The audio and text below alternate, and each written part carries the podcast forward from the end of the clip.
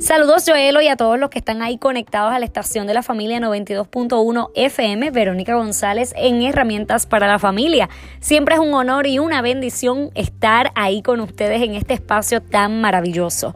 Hoy quiero tomarme este tiempo para hablarles del estrés específicamente en los niños.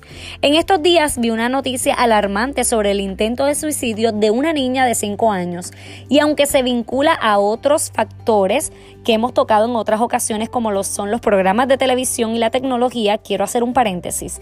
Es importante que estemos atentos a qué están viendo nuestros niños en la televisión, en la computadora, en YouTube, en todos estos escenarios y foros tecnológicos porque tiene un impacto directo al cerebro del niño. Así que es importante que tomemos un tiempo para evaluar qué están viendo nuestros niños y establecer los límites.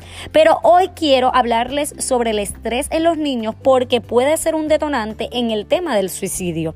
Los niños sí sufren de estrés y algunas de las razones son, número uno, los cambios y las transiciones que en ocasiones son positivas, no son negativas. Sin embargo, los cambios y las transiciones producen estrés en los niños. Puede ser una mudanza, un cambio de escuela, entre otros. Número dos, los cambios negativos. Y aquí podemos hablar sobre los divorcios, la autoimagen, lo que ellos entienden que ellos son, cómo ellos se ven y la aceptación. Y número tres, las demandas.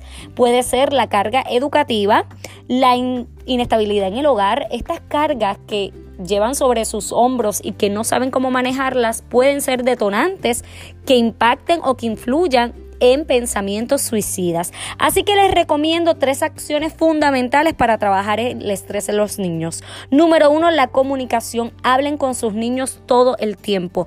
Dialoguen sobre lo que está pasando en la escuela. Fomenten la comunicación porque ellos van a tener confianza en ustedes. Número dos, la oración Oren con sus niños todos los días, porque a través de la oración el Señor los cubre con su sangre y con su Espíritu Santo. Así que hay que orar y enseñarles a orar. Y número tres, el acompañamiento. Mamá y papá. Demuéstrenle a sus niños que están ahí para ellos. Acompáñenle cuando están contentos, pero cuando también están un poco tristes o retraídos acompáñenle. El acompañamiento es fundamental para que los niños se sientan valorados. Así que yo les invito a que pongan en acción estas tres recomendaciones y que oremos por nuestros niños y nuestros jóvenes, porque están siendo altamente atacados y nosotros tenemos que intervenir con ellos a tiempo. Confiamos en el Señor, confiamos en su intervención que es poderosa. Gracias por estar ahí. Les invito a que se conecten conmigo a través de todas las plataformas digitales como Verónica González, educadora y conferencista.